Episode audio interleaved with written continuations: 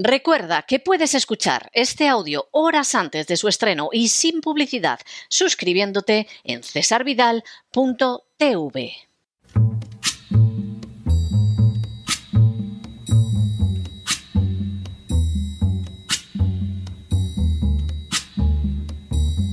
La voz con César Vidal, desde el exilio. When the night has come and the land is dark and the moon is the only light we'll see. No, I won't be afraid. Oh, I won't be afraid. Just as long as you stand, stand by me. Muy buenos días, muy buenas tardes, muy buenas noches y muy bienvenidos a esta nueva singladura de la voz.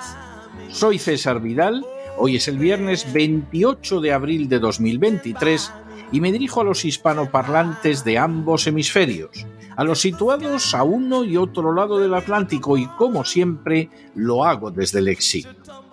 Corría el año 1884 cuando se celebró en Berlín una conferencia destinada a establecer el futuro de África. En esos momentos, solo un 10% del territorio africano se encontraba controlado por potencias europeas, pero en los siguientes 30 años, y como consecuencia del reparto colonial acordado en Berlín, antes de llegar a 1914, el año del estallido de la Primera Guerra Mundial, más del 90% del territorio africano se encontraba bajo el control de distintas potencias, siendo independientes únicamente Etiopía, regida por una monarquía milenaria, y Liberia, fundada por antiguos esclavos norteamericanos que habían accedido a la libertad. Alemania, Bélgica, España, Francia, Italia, Portugal y Reino Unido consiguieron en aquella conferencia de Berlín diversas porciones del continente africano, en ocasiones recurriendo a operaciones de guerra y conquista y en otras valiéndose de presiones diplomáticas y económicas. El fin de la Primera Guerra Mundial no alteró la sumisión de África a poderes europeos, aunque sí cuáles eran estos, ya que Alemania perdió sus colonias en favor de Gran Bretaña y Francia. En el periodo de entreguerras, Italia intentó aumentar su poder sometiendo de manera efectiva a Libia e invadiendo Etiopía. La Segunda Guerra Mundial obligó a llevar a cabo un proceso de descolonización impulsado especialmente por la Unión Soviética y los Estados Unidos. Si bien, mientras la primera potencia aspiraba a la emancipación de las antiguas colonias en un nuevo orden mundial, Estados Unidos respaldó la presencia neocolonial de naciones como Bélgica, Francia y Gran Bretaña. Durante las décadas posteriores y hasta el día de hoy, África ha seguido siendo objeto de acciones coloniales encaminadas a mantener sometidas a sus naciones y a proceder al saqueo de sus recursos naturales en favor de compañías extranjeras. En las últimas horas hemos tenido nuevas noticias sobre la intervención de Estados Unidos en el Sudán. Sin ánimo de ser exhaustivos, los hechos son los siguientes. Primero, Sudán es una nación situada en el noreste del continente africano y dotada de enormes riquezas naturales. Desde 1977 se conocen sus yacimientos de petróleo que no han podido ser explotados plenamente hasta la fecha por el estallido de la guerra civil en 1980. Además de esos yacimientos petrolíferos, Sudán cuenta con oro, uranio, cromo, yeso, mica, mármol y mineral de hierro, entre otras reservas. Igualmente, Sudán posee un enorme potencial no aprovechado para la producción de energía hidroeléctrica. Segundo, en 1956, Sudán accedió a la independencia de Gran Bretaña y estableció relaciones diplomáticas, entre otras naciones, con Estados Unidos. Las relaciones fueron interrumpidas por Sudán dado el apoyo de Estados Unidos a Israel en la Guerra de los Seis Días de 1967, pero se restablecieron en 1972. Tercero, en 1989 llegó al poder en Sudán el general de brigada Omar al-Bashir. Cuarto, en 1990 Sudán se manifestó contrario a la intervención de Estados Unidos en Irak. Quinto, la presidencia de Bill Clinton se tradujo en una presión verdaderamente creciente sobre Sudán. Estados Unidos acusó a Sudán de mantener relaciones con organizaciones terroristas, incluyéndolo en 1993 en el listado de naciones que patrocinan el terrorismo y procediendo a la imposición de sanciones económicas sobre Sudán. Sexto, en 1996, Estados Unidos, que llevaba tiempo desarrollando el cerco internacional contra Sudán, cerró su embajada en Jartum, la capital de este país africano. Séptimo. En 1998, Estados Unidos destruyó con misiles la fábrica farmacéutica de Ashifa en Jartum, la capital de Sudán. Estados Unidos justificó el ataque afirmando que la fábrica tenía relaciones con Al-Qaeda, un extremo que fue negado por el gobierno sudanés, los propietarios de la fábrica y distintos gobiernos. Octavo. En 2003, Sudán se vio inmerso en una guerra civil en la zona de Darfur después de que fuerzas del Movimiento de Liberación del Sudán atacaran a efectivos del ejército sudanés en el aeropuerto de Al-Fashir en el norte de Darfur. La guerra desplazaría a millones de personas y causaría la muerte de centenares de miles en los años siguientes, persistiendo en buena medida en la actualidad. Noveno. En 2007, pretestando la violencia existente en la zona de Darfur, George Bush Jr. impuso nuevas sanciones económicas a Sudán con consecuencias verdaderamente devastadoras para la población civil. Décimo. En 2011, con Barack Obama como presidente, Estados Unidos reconoció la independencia del sur del Sudán. De manera bien reveladora, en el sur de Sudán se encuentra concentrada casi toda la riqueza petrolífera del país. Un décimo. En 2013, Obama nombró a Donald E. Booth como enviado especial para Sudán y Sudán del Sur. Su misión oficial era la de suavizar la tensión y llevar a Sudán a una situación en la que se pudieran levantar las sanciones. Décimo. En 2017, la CIA afirmó su disposición en favor de que se levantaran las sanciones contra Sudán, ya que tenía intención de abrir una gran oficina en Jartum. Así, Booth dejó de ejercer sus funciones y se levantaron las sanciones contra Sudán a cambio de que rompiera cualquier tipo de relación con Corea del Norte. Décimo tercero. Apenas un año y medio después, un golpe de Estado derribó de la presidencia del Sudán a al-Bashir. El nuevo primer ministro, Abdallah Handok, manifestó su esperanza en que Estados Unidos levantaría las sanciones y efectivamente a finales de año se restablecieron las relaciones diplomáticas. El sudanés Hamdok fue recibido en Washington antes de acabar el año, siendo el primer dirigente de Sudán que visitaba suelo americano desde 1985. Décimo cuarto. En 2017, Estados Unidos levantó las sanciones que había impuesto a Sudán, si bien insistió en que no era del todo conveniente hacer negocios con las empresas estatales. Décimo quinto. En 2020, con Donald Trump, Sudán salió de la lista de naciones que respaldaban el terrorismo tras comprometerse a pagar indemnizaciones por valor de 335 millones de dólares a familiares de víctimas de atentados contra embajadas americanas en 1998. Décimo sexto. Tras 25 años de lapso, el 24 de agosto de 2022 fue nombrado un nuevo embajador americano en Sudán séptimo. El 28 de septiembre de 2022, apenas al mes de ser nombrado, el embajador americano advirtió al gobierno de Sudán de que no podía concluir un acuerdo previo con Rusia para que esta potencia tuviera una base naval. octavo. El 11 de noviembre de 2022, Anthony Blinken, secretario de Estado en la administración Biden, señaló a Sudán que debía considerar el apoyo de Estados Unidos para la formación rápida de un gobierno de transición dirigido por civiles. Decimonoveno. El 5 de diciembre de 2022, la ONU estableció el Framework Agreement entre los dirigentes militares del Sudán y los partidos supuestamente democráticos. Vigésimo.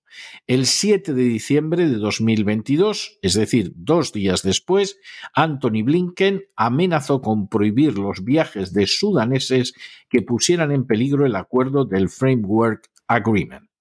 Vigésimo primero. El 12 de febrero de 2023, a pesar de las presiones de Estados Unidos, Sudán confirmó su acuerdo con Rusia para el establecimiento de una base naval. Lavrov y Burhan fueron los artífices de este convenio. Vigésimo segundo. El 16 de febrero de 2023, la administración Biden envió 288 millones de dólares en ayuda humanitaria a Sudán vigésimo tercero. El 9 de marzo de 2023, Victoria Nolan, una funcionaria con amplia experiencia en golpes de Estado, como el de 2014 en Ucrania, visitó Sudán supuestamente para discutir la democracia. Vigésimo cuarto. El 8 de abril, menos de un mes después del viaje de Victoria Nolan, Sudán sufrió el inicio de una situación de guerra civil entre las Fuerzas Armadas del general Burham y los grupos paramilitares del Rapid Support Forces bajo Dagalo. Vigésimo quinto. El 22 de abril, Estados Unidos evacuó a sus diplomáticos y ciudadanos de Sudán. Vigésimo sexto. Apenas unos días después, Biden comunicó al legislativo de Estados Unidos que estaba enviando tropas no solo a Sudán, sino también a Djibouti y Etiopía. Todo apunta a una nueva guerra civil en el Sudán que impida la presencia de una base rusa y que a la vez entregue las riquezas del país a compañías transnacionales. La historia contemporánea del Sudán constituye un reguero interminable de sangre, hambre y explotación. Tras acceder a la independencia emancipándose del dominio británico, Sudán se encontró con la difícil tarea de moverse de manera independiente en un mundo donde se condenaba formalmente el colonialismo, pero donde también se practicaba de manera apenas oculta una política neocolonial. El hecho de que a partir de finales de los años 70 se descubrieran en su territorio abundantes riquezas nacionales colocó a Sudán en el objetivo de la depredación internacional. Apenas descubierto el petróleo en territorio sudanés, tuvo lugar un golpe de Estado que colocó en el poder a un general. Sin embargo, el general, lejos de manifestarse sumiso a las directrices occidentales, se situó en contra del ataque a Irak en 1990. De manera nada sorprendente, Sudán fue objeto de un cerco asfixiante y creciente desde la presidencia de Bill Clinton. Las sanciones económicas no provocaron, como no han provocado jamás, un cambio de régimen, pero sí precipitaron en la miseria más absoluta a millones de sudaneses. A esa situación se sumaron bombardeos sobre su territorio, presiones de todo tipo e incluso en la época de Obama el apoyo directo de Estados Unidos a la secesión de la zona sur del país, donde se concentra la mayor parte de la riqueza petrolífera del Sudán. Una parte de la tarta sudanesa ya había sido separada de la nación para que la disfrutaran no los sudaneses, sino poderes extranjeros. En 2019, un golpe de Estado colocó en el poder lo que prometía ser un gobierno más sumiso a las directrices de Estados Unidos, y las sanciones fueron levantadas. Sin embargo, Sudán no parecía sentirse cargado de motivos de gratitud hacia Estados Unidos. Como otras naciones africanas, se sentía resentido por la política de injerencia en su interior y abominaba de los aliados de Estados Unidos, que son en no escasa medida antiguas potencias coloniales que saquearon África. En 2022, nada más restablecida la Embajada de Estados Unidos en Jartum, el embajador americano advirtió al presidente sudanés de que resultaba intolerable la posible existencia de una base rusa en su territorio nacional. La respuesta de Sudán fue reafirmar su soberanía e independencia ante las presiones americanas y a ello siguieron advertencias de Anthony Blinken y Victoria Nolan, personajes ambos con amplia experiencia en golpes de Estado, como el perpetrado en Ucrania en 2014. La negativa de Sudán a plegarse a las advertencias de Blinken y Nola ha venido seguida de manera inmediata por el estallido de una guerra civil lanzada contra el gobierno y por el envío de tropas americanas con destino a Sudán, Djibouti y Etiopía. Por supuesto, es impensable que nadie vaya a sancionar a Estados Unidos por haber apoyado el desmembramiento de Sudán con Obama, o por presionar al actual gobierno sudanés para que no permita una base rusa en su territorio, o con enviar tropas a una zona donde ya ha estallado una más que previsible guerra civil.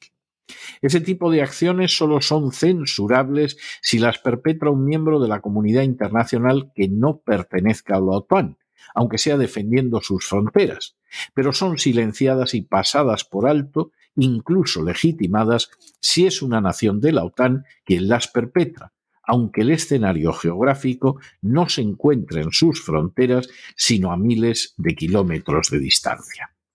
La terrible realidad es que en 1884 un conjunto de imperios decidió descuartizar África como si fuera un animal destinado al consumo, y que esa política no ha cesado a día de hoy ocultada además a las poblaciones occidentales, porque ya no queda bien afirmar que se está conquistando y sometiendo territorios situados en lejanos continentes. Sin embargo, no cabe llamarse a engaño. Los horrores del reparto de África no fueron mayores ni mucho menos que los que ahora sufre el continente a manos de potencias que ansían como antaño unas riquezas que a finales del siglo XIX eran desconocidas, y constituye un crimen de lesa humanidad tolerar ese expolio de las naciones africanas. Aunque para algunos el petróleo, el oro, el uranio, el cromo, el yeso, la mica, el mármol y el mineral de hierro del Sudán constituyan motivo más que suficiente para provocar una guerra civil y enviar tropas a esa nación. Pero no se dejen llevar por el desánimo o la frustración. Y es que a pesar de que los poderosos muchas veces parecen gigantes, es sólo porque se les contempla de rodillas, y ya va siendo hora de ponerse en pie. Mientras tanto, en el tiempo que han necesitado ustedes para escuchar este editorial, la deuda pública española ha aumentado en más de 7 millones de euros. Y alguno debería preguntarse hasta qué punto una parte de esa deuda no obedece a las misiones militares que mantiene España en el extranjero y a su política de sumisión a la OTAN. Muy buenos días, muy buenas tardes, muy buenas noches. Les ha hablado César Vidal desde el exilio. Que Dios los bendiga.